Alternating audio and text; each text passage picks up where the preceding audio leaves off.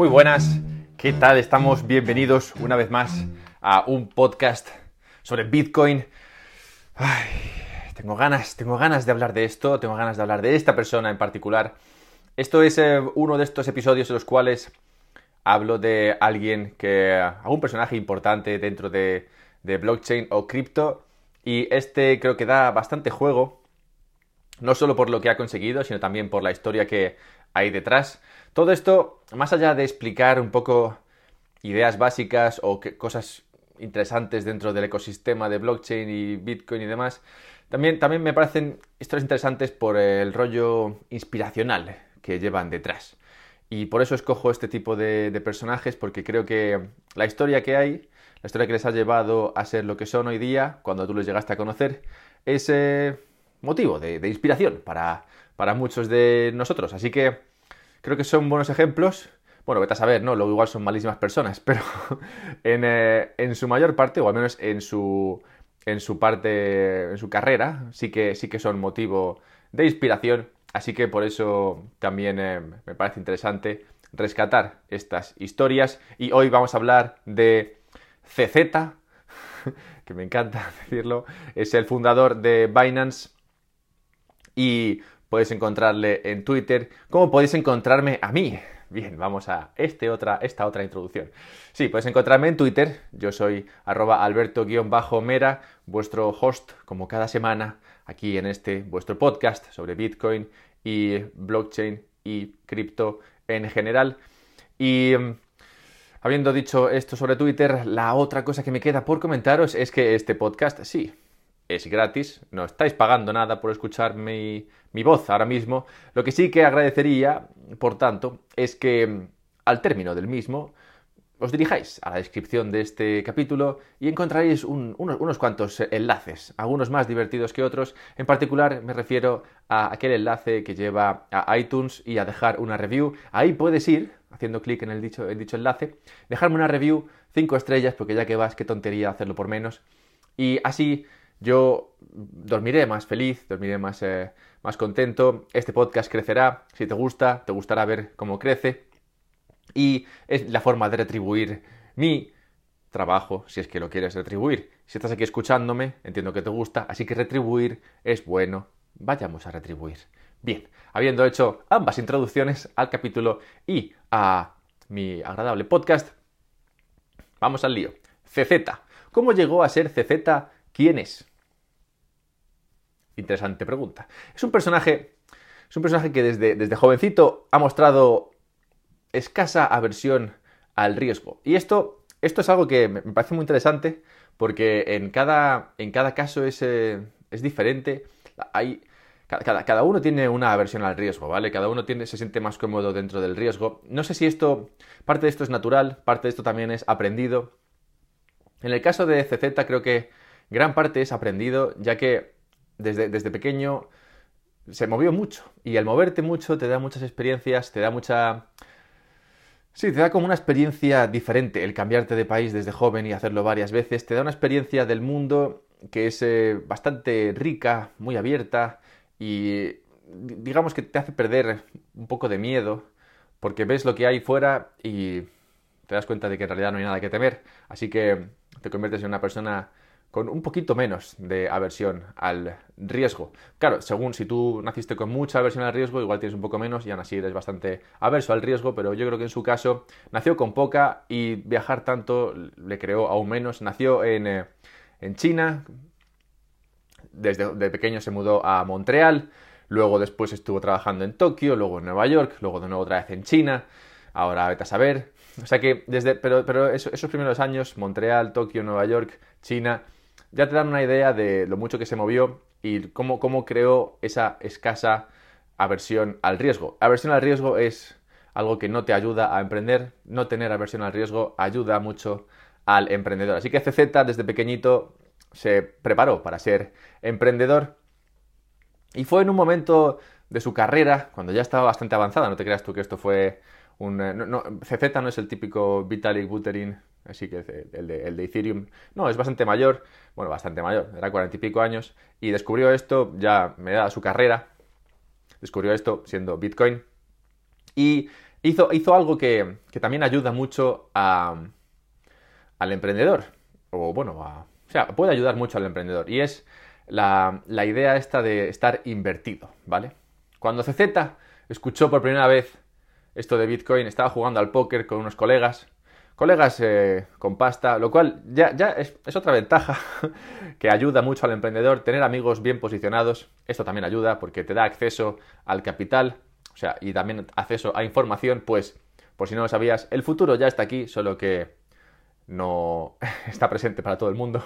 Así que sí, estaba jugando al póker con gente de, con capital y con, información cuando escuchó hablar de, de Bitcoin y le gustó mucho la idea y y se invirtió en ella. Y no solamente se invirtió, sino que hizo, hizo algo bastante loco, bastante que demuestra su poca aversión al riesgo, fue que vendió su casa y lanzó todo lo que había ganado con la venta de su casa a Bitcoin, ¿vale? Esta fue su primera gran apuesta. Veremos a lo largo de toda su carrera que al final son tres apuestas lo que, lo que diferencian a CZ de otra persona que no conocemos. tres apuestas. No sabemos cuántas más hizo, pero sí que son tres las que le llevaron a ser quienes. Y la primera fue esta, descubrir Bitcoin, creérselo y decir, venga, voy para allá, vendo, toda, vendo mi casa, compro todo en Bitcoin, porque me creo esto y creo que Bitcoin va, a subir y bueno, va a subir, va, a convertirse en algo importante para el mundo, ¿vale?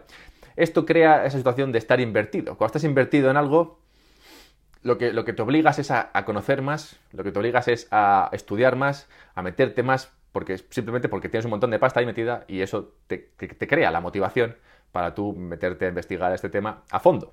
Que es por eso por lo que digo que no importa cómo estéis de dinero, si os interesa cripto, tendréis que meter un poquito de dinero. No os digo, no, digo en qué ni nada, pero, meter, un poquito de dinero siempre ayuda a que os mantengáis eh, interesados por el ecosistema y a que os obliguéis de alguna forma a aprender. Bien, bien. ¿Por qué es interesante aprender de Bitcoin. Este es el círculo. Tú compras un poco de Bitcoin, lo cual te obliga a aprender y aprender sobre Bitcoin te ayuda a ser mejor eh, inversor en Bitcoin. Cuando CZ compró Bitcoin, creo que lo compró como a 600 dólares, pero claro, eso fue antes de que luego se pegase una piña hasta 200 dólares, lo cual, claro, parece muy hace, hace mucho tiempo, pero en realidad no fue, no fue hace tanto y de 600 a 200 hay una buena leche, ¿vale? Hay una buena caída que a más de uno le entraría el pánico, en plan he vendido mi casa para perder aquí más del 60% de mi capital en esta tontería. Pero como había aprendido mucho sobre Bitcoin, a pesar de las pérdidas, dijo, no pasa nada, ¿sabes? En plan, yo sigo creyendo en esto, se ha metido un ostión, pero no pasa nada, entiendo que los mercados funcionan así. Y dijo, bueno, pues nada, yo aquí me, aquí me lo quedo.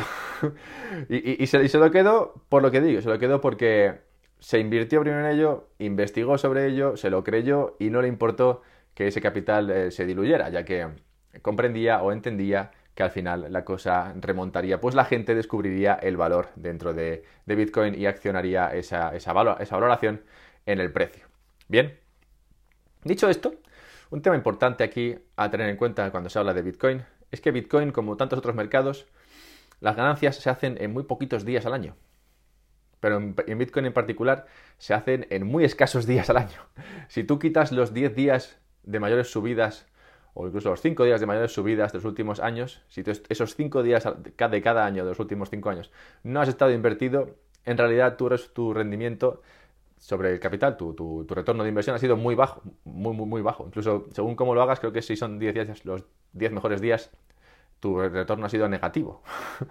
o sea que eh, es, importante en este activo mantenerse invertido. No digo que lo, que lo estéis ni que, lo, ni que os mantengáis, digo que la historia dice estadísticamente, bueno, la historia demuestra que si te quitas los 10 mejores días del año, pierdes la gran, la gran mayoría de la subida en el precio de, de, Bitcoin. O sea que mantenerse invertido, que fue lo que hizo CZ, le mantuvo dentro del juego e hizo que su primera apuesta saliese bien. Segunda apuesta. La primera fue Bitcoin. La segunda fue, como he dicho, trabajó, trabajó primero en Tokio, luego trabajó en eh, Estados Unidos y luego trabajó en China. En Tokio y en Estados Unidos trabajó para, trabajó para Bloomberg, creo, y algún otro trabajo así en, finanzas, pero no directamente en finanzas. Y, y tampoco, tampoco directamente en el, en el negocio de las, de las bolsas de cambio. Pero cuando dejó su trabajo en Nueva York, se fue a China y montó una empresa, una empresa llamada BG, que lo que hacía era proveer de software a, eh, empresas, a, bolsas de cambio, que querían usar ese, software para mantener sus sistemas en la, en la, nube y proporcionar sus servicios de, cambio, de exchange, a través de, de, la nube. Entonces este fue el negocio que CZ decidió montar. Vio que lo de la nube era buena idea, vio que las empresas de las bolsas de cambio necesitarían servicios eh, que estuviesen en la nube y creó un software para dar servicio a estas empresas que buscaban esas ventajas de tener sus, eh, su software, eh, sus servidores en la nube. Y esta es la segunda apuesta de, de CZ. La primera de Bitcoin, se puede entender, se lo vendieron en un día y el tío se lo cree y va ahí y se mete 100%. La segunda, esta del cloud, esta requiere un poquito más de, inteligencia, más de experiencia, porque, claro, ¿quién le dice a CZ que lo del cloud iba a ser el futuro? Nadie vio esto. De hecho, Amazon lo vio, Amazon creó AWS, Amazon Web Services, y, se comió casi todo el mercado. Y, Amazon Web Services es un negocio brutal para Amazon, uno de sus tres pilares, y les genera un montón de pasta, ha crecido una barbaridad. Y todo porque decidieron meterse en cloud. Fueron muy inteligentes y fueron los primeros que lo vieron. CZ también lo vio. Y esto, esta sí que es una apuesta interesante que, como, como, veremos, le llevó también a, ser quien es hoy día. Las ideas, las ideas llevan tiempo. Las ideas llevan, eh, requieren tiempo y requieren también estar tranquilo para que la creatividad aflore, Como eso que dicen de que las ideas, mejores ideas vienen en la ducha. Todo esto lleva tiempo. Eh, esto que estoy comentando ahora no ocurrió en el transcurso de un día. CZ trabajó varios años en Tokio, varios años en Estados Unidos, varios años en su startup en China, ocho años en su startup en China, hasta que, hasta que se metió 100% en el tema de, Bitcoin. O sea que estas ideas que tuvo, estas apuestas, no fueron de un día para otro. Fueron apuestas que, que, digamos, tomó en un momento, pero que seguramente había trabajado durante varios, durante varios años y, que y, las que vio resultados a lo largo de los siguientes años. La tercera apuesta es la de las ICOs. Claro, nos encontramos con CZ, que ya sé que, lleva años en el tema de, las, eh, de los exchanges, de las, de las bolsas, ofreciendo software a las bolsas. Tenemos a CZ que se cree lo de Bitcoin, pues ha metido ya mucha pasta en Bitcoin. Y, llega lo de las ICOs. Y lo, y lo, de las ICOs, digamos que le llega lo de las Initial Coin Offerings, esto he hablado en el pasado, le llega lo de las ICOs en un momento perfecto. Pues CZ lleva, como digo, tiempo trabajando en el tema de las bolsas y en ofreciendo, ofreciendo software a las bolsas. Lleva tiempo metido en Bitcoin. Quiere crear algo dentro de Bitcoin, pero no sabe muy bien cómo gestionar lo que viene siendo la, lo que viene siendo la, capacidad, bueno, lo que viene siendo el capital para crear este, este negocio dentro, de, blockchain. Y las ICOs, digamos que crean esta, Viene, en un momento perfecto. Pues tiene, tiene, tiene la idea de la bolsa porque ya trabajando en bolsas mucho tiempo, ofreciendo software a las mismas. Está en Bitcoin y dice esto va a funcionar. Viene las ICOs y dice, joder, pues lo tengo todo. ya solo tengo que lanzar una ICO y levantar pasta para crear mi propia bolsa.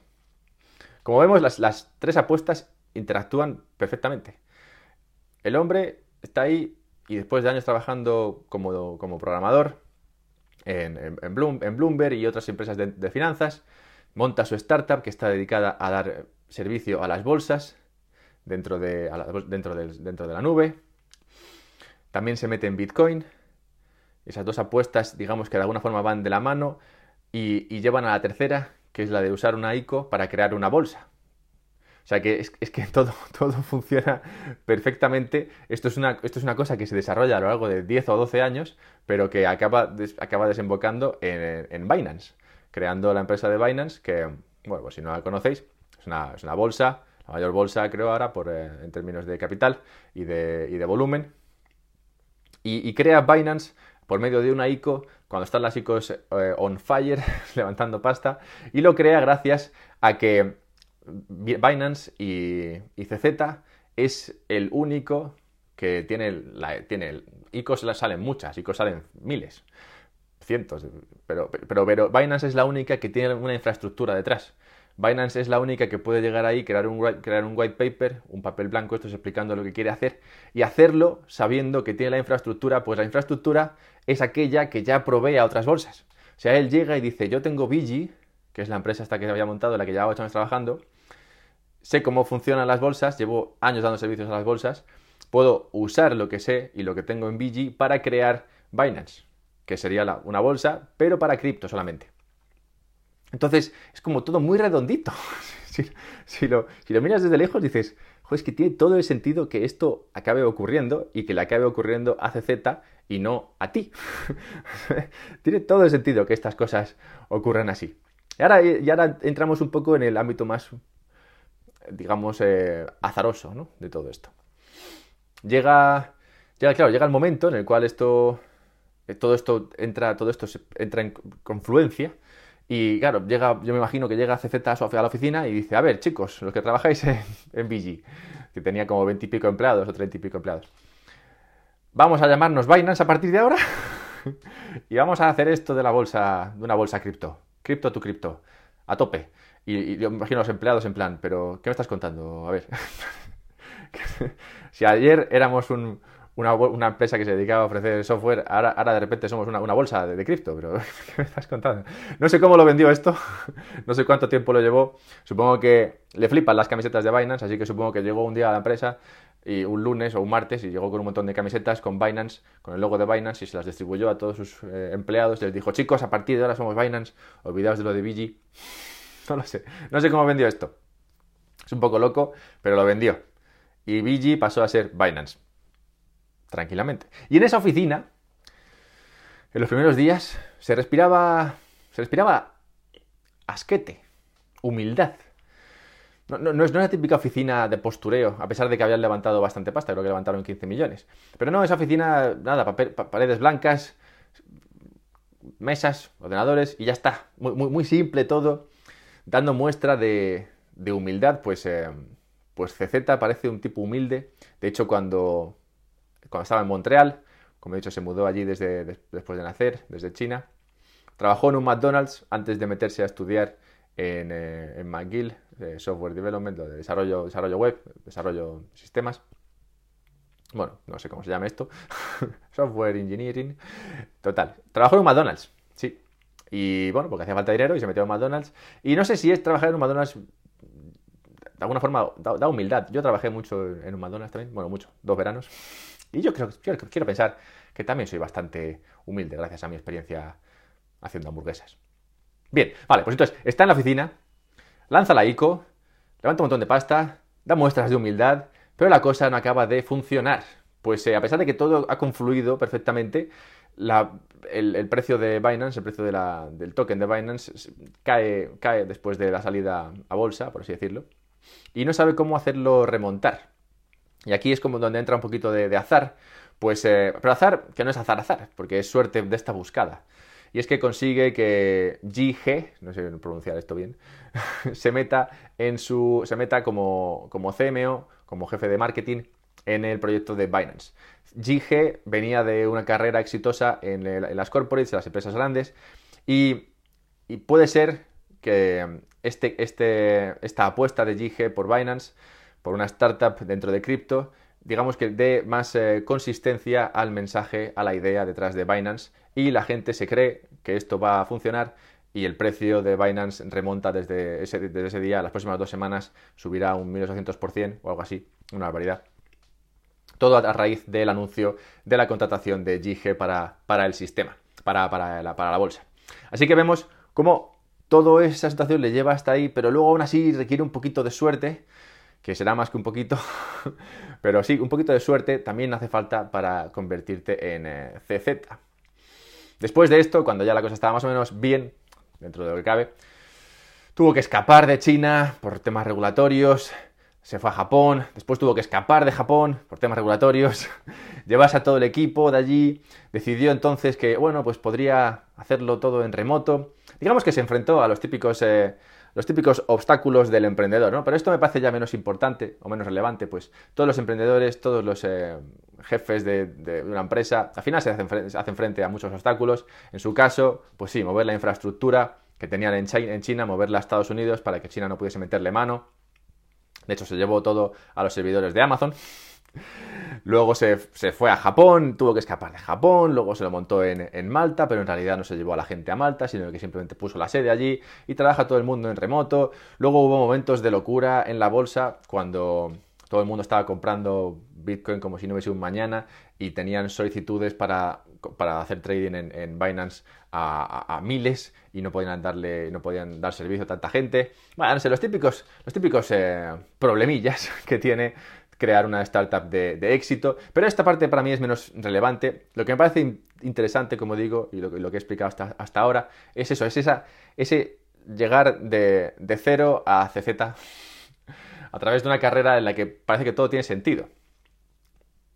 Y como decía, son muchas apuestas, probablemente las que CZ hizo en toda su carrera y las que le quedarán por hacer. Son muchas apuestas, probablemente, porque no me creo que hiciera tres apuestas y las tres le funcionasen bien. Normalmente esto funciona haciendo varias apuestas y confiando en que más que una funcione. O al menos el 50% funcione, ¿no? Algo así. En su caso, las tres apuestas que hizo fueron apuestas muy grandes. Apuestas por, eh, apuestas por Bitcoin, apuestas por eh, Cloud y apuestas por, eh, por las ICOs y por, eh, y por, crear una bolsa a través de, las ICOs. Y estas tres apuestas, digamos que son apuestas bastante grandes, no es como apostar por, no sé, desayunar manzanas en lugar de peras. Son, son, son apuestas importantes y por eso CZ ha llegado a ser una persona importante y a crear una, empresa tan grande. Porque hizo apuestas que salieron bien y, y eso es lo que crea a un emprendedor de éxito.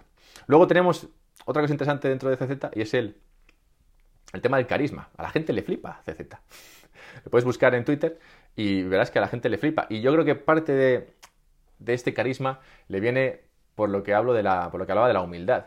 Hay gente que hace apuestas y le salen bien y entonces se viene arriba y no le cae bien a nadie. Pero CZ hizo apuestas, le salieron bien, pero se mantuvo humilde. Y, esa humildad, ese demostrar a la gente que en realidad, bueno, están sacando las cosas adelante como pueden, porque es muy, es muy abierto con, su, con sus seguidores, y con la gente que, que, que, usa Binance. Esa, esa, esa, esa, esa honestidad yo creo que es parte de su carisma y le viene un poco por la, por la humildad que ha demostrado. Eso también se aprende o se nace con ello, es una mezcla, no lo sé, pero, pero le ha funcionado bien. Y, y nada, pues ese, ese es CZ. En resumen, es importante, o es bueno yo creo, pensar en, em, en la vida y da igual donde quieras montar tu startup, en cripto donde sea, pensarlo, pensar en, lugar, pensar, pensar, en apuestas en lugar de en metas, pensar en sistemas en lugar que en objetivos. Y, así y así las cosas van saliendo poco a poco y no es tan frustrante porque seguramente lo que, lo que él buscaba al principio no es exactamente lo que, lo que ha conseguido en ninguna de sus tres apuestas, pero las tres iban bien dirigidas, las tres tenían sentido y las tres acabaron saliendo bien porque hizo buenas apuestas pero no, seguramente no estaba tan preocupado por el objetivo en sí que iba a conseguir. De hecho, tiene, tiene objetivos muy grandes para, para, Binance, pero probablemente muchos de ellos no se consigan. Aún así, sí que habrá conseguido algo muy grande, y eso, eso es importante. Su próximo objetivo es hacerse irrelevante, cosa que le va a costar, porque como digo, tiene mucho carisma, cosa que ha conseguido gracias a la humildad, yo creo, y a la honestidad, y al menos la que ha demostrado, vete a saber, ¿no? Luego cada uno como es en su foro interno. Le va a costar hacerse irrelevante cuando decida dejar el proyecto. Va a ser difícil para Binance, pero bueno, ya se verá. Ya se verá. No sé si lo, no sé si lo conseguirá. Igual va saliendo poco a poco, como, como pasa con Bitcoin, que cada vez hay menos. Y de eso es de lo que hablaré la próxima semana, del, eh, del halving. De los, de los... ¿Qué pasa con el halving? Halvening, como queráis llamarlo, que ocurrirá en mayo. Hablaré un poco de todas las opciones posibles, ideas y demás para que lo tengamos claro y estemos preparados para lo que acontecerá. Bien, bien. Pues puedes encontrarme en Twitter, arroba alberto-mera. Puedes decirme en Twitter qué te parecen estos, eh, estos episodios en los cuales hablo de algún personaje interesante de, cripto. ¿Te gustan, no te gustan? ¿Algo más? ¿Algo menos? y eh, como siempre, a iTunes, que nos está esperando. Muchas gracias. Hasta la próxima.